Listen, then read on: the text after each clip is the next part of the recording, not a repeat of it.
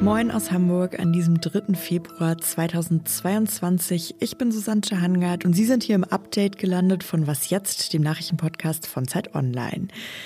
Heute Nachmittag gab es gleich zwei Breaking News. Und zwar wird in Moskau das Büro der Deutschen Welle geschlossen und der Anführer des Islamischen Staats ist tot. Darum geht es hier heute in dieser Sendung. Aber wir sprechen auch nochmal über neue Empfehlungen der Ständigen Impfkommission zur Corona-Impfung und über Folgen des Amoklaufs in Heidelberg. Der Redaktionsschluss für diesen Podcast ist 16 Uhr. Russland hat der Deutschen Welle, also dem Auslandssender der Bundesrepublik, ein Sendeverbot erteilt. Das hat heute das russische Außenministerium mitgeteilt. Die Deutsche Welle muss nun das Korrespondentenbüro in Moskau schließen. Alle Akkreditierungen von Mitarbeitenden der Deutschen Welle in Moskau werden auch annulliert. Russland reagiert damit auf ein Sendeverbot aus Deutschland. Erst gestern hatte die Deutsche Kommission für Zulassung und Aufsicht bei den Medienanstalten die Ausstrahlung von RTDE, früher Russia Today, in Deutschland untersagt. Die Kommission sah die Staatsferne nicht gewährleistet. Bundesaußenministerin Annalena Baerbock hatte im Januar bei ihrem Treffen mit dem russischen Außenminister Sergei Lavrov in Moskau erklärt, dass in Deutschland kein Staatsfunk erlaubt sei. Das habe auch historische Gründe. Das russische Außenministerium teilte jetzt auch mit, Russland wolle prüfen, ob die Deutsche Welle auf die Liste der sogenannten ausländischen Agenten komme. Auch Sanktionen seien vorgesehen gegen Vertreter deutscher staatlicher und öffentlicher Strukturen, die an der Einschränkung der Ausstrahlung von RT beteiligt sind. Weitere Details zum Vorgehen sollen zeitnah geprüft werden. Bei einem Einsatz des US-Militärs im Nordwesten Syriens wurde der Anführer des Islamischen Staats getötet. Das hat US-Präsident Joe Biden heute erklärt. Er habe den Einsatz in der vergangenen Nacht angeordnet. Das Vorgehen habe die Welt zu einem sichereren Ort gemacht, sagte Biden. Der jetzt getötete Anführer Abu Ibrahim al-Hashimi al-Quraishi wurde am 31. Oktober 2019 nach dem Tod von Abu Bakr al-Baghdadi als neuer Chef der Terrormiliz IS präsentiert. Auch al-Baghdadi war bei einem Einsatz von US-Spezialkräften getötet worden. Der Name al-Hashimi al-Quraishi ist wohl ein Pseudonym. Nach Recherchen des britischen Guardian war der Mann ein studierter Theologe. 2014 soll er die Massaker an den Jesiden im nordirakischen Sinjar und die Versklavung jesidischer Frauen religiös gerechtfertigt haben.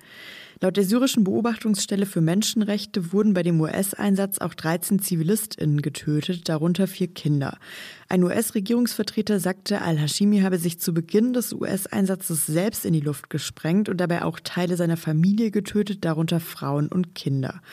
Alle US-Soldaten seien sicher von dem Einsatz zurückgekehrt, sagte Biden. Heute gab es mal wieder Neuigkeiten von der STIKO, der Ständigen Impfkommission. Und zwar hat sich das Gremium für einen neuen Impfstoff ausgesprochen vom Hersteller Novavax aus den USA. Dieser Impfstoff soll ab dem 21. Februar für alle ab 18 für die Grundimmunisierung eingesetzt werden, also für die ersten zwei Impfungen. Für Schwangere und Stillende wird er aktuell aber nicht empfohlen. Und die STIKO ist auch für eine zweite Boosterimpfung, auch das wurde heute bekannt, und zwar für gesundheitlich besonders gefährdete Menschen und für besonders exponierte Gruppen, also für Personen, die im medizinischen Bereich oder in der Pflege arbeiten. Wichtig ist, das ist jetzt noch nicht die finale STIKO-Empfehlung gewesen. Es gibt jetzt noch ein Abstimmungsverfahren und kann dann an diesen beiden Punkten auch noch Änderungen geben. Und wo wir jetzt hier schon über Impfungen sprechen, gab es heute noch eine andere News. Und zwar wurde ja in den vergangenen Monaten immer wieder diskutiert, wer eigentlich die Leute sind, die bisher noch nicht geimpft sind. Anfang Januar hat ja die Berliner Bürgermeisterin Franziska Giffey nochmal suggeriert, dass es besonders viele Menschen mit Migrationshintergrund wären, die sich bisher nicht haben impfen lassen. Im Nachhinein hat sich dann aber herausgestellt, es gab damals gar keine Studie, die das belegt, einfach weil das noch niemand erforscht und erhoben hatte. Das ist jetzt aber anders. Und zwar hat heute das Robert Koch Institut neue Zahlen vorgelegt und die hat sich Vanessa Wu aus dem Ressort X von Zeit Online angeschaut. Insbesondere sind die Forschenden auch auf die Situation der Menschen mit Migrationshintergrund eingegangen und haben erstmals auch Interviews auf Russisch, Polnisch, Arabisch, Türkisch und Englisch geführt. So konnten sie herausfinden, dass es vor allem unter Migrantinnen noch eine gewisse Impflücke gibt. Also die Hochrechnungen gehen davon aus, dass unter den Erwachsenen mit Migrationshintergrund etwa 84 Prozent geimpft sind, unter den Erwachsenen ohne Migrationshintergrund 92 Prozent. Aber diese Zahlen vom RKI zeigen auch, dass unter den Menschen mit Migrationshintergrund noch einige sind, die sich noch impfen lassen würden. Was auch noch bemerkenswert ist, ist, welche Rolle Sprache spielt. Je besser die Befragten nämlich ihre eigenen Deutschkenntnisse eingeordnet haben, desto eher waren sie auch mindestens einmal geimpft. Und aus diesen Erkenntnissen hat das RKI dann direkt auch Handlungsempfehlungen abgeleitet, wie Vanessa mir auch erklärt hat. Das RKI empfiehlt entsprechend eine zielgruppenspezifische Impfkampagne,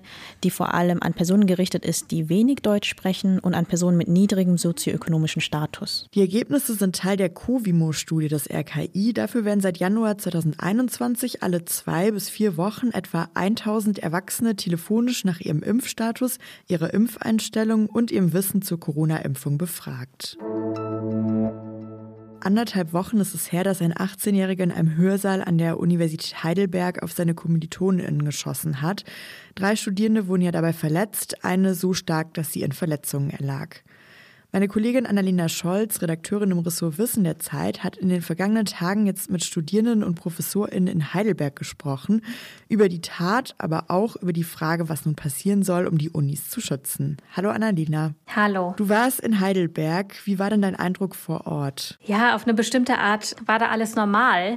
Und das war auch fast schön, denn nach fast zwei Jahren Digital-Uni in der Pandemie ist inzwischen wieder Campusalltag. Und das heißt, die ganze Stadt in Heidelberg, alle Uni-Gebäude sind erfüllt von ganz normalem Studentenleben.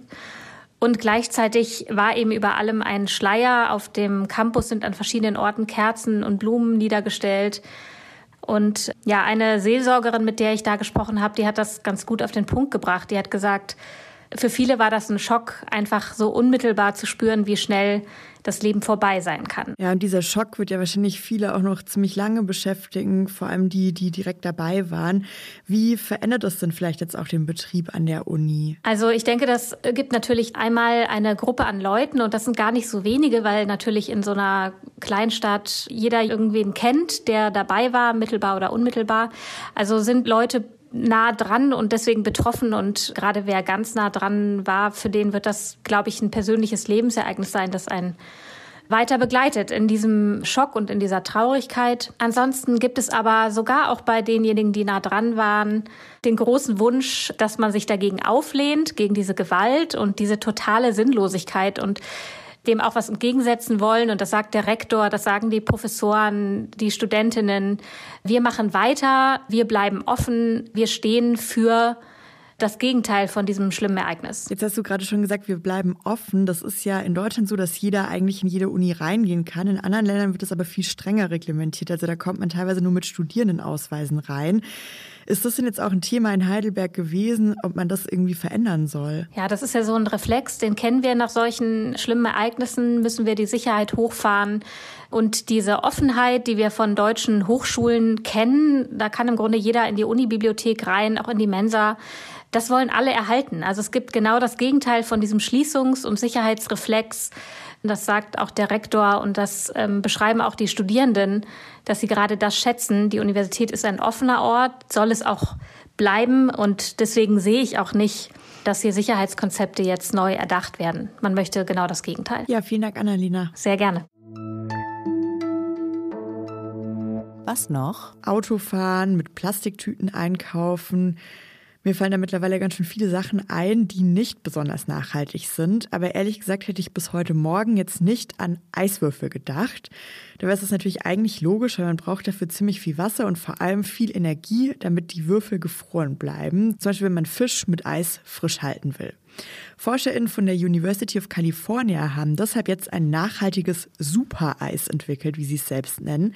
Das besteht zu 90 Prozent aus normalem Trinkwasser, enthält aber auch Zusatzstoffe und ist deshalb eher so gelartig. Dieses Supereis bleibt 13 Stunden gefroren und fließt danach auch nicht einfach weg wie Wasser, sondern das kann dann eingesammelt, abgespült und dann wieder eingefroren werden.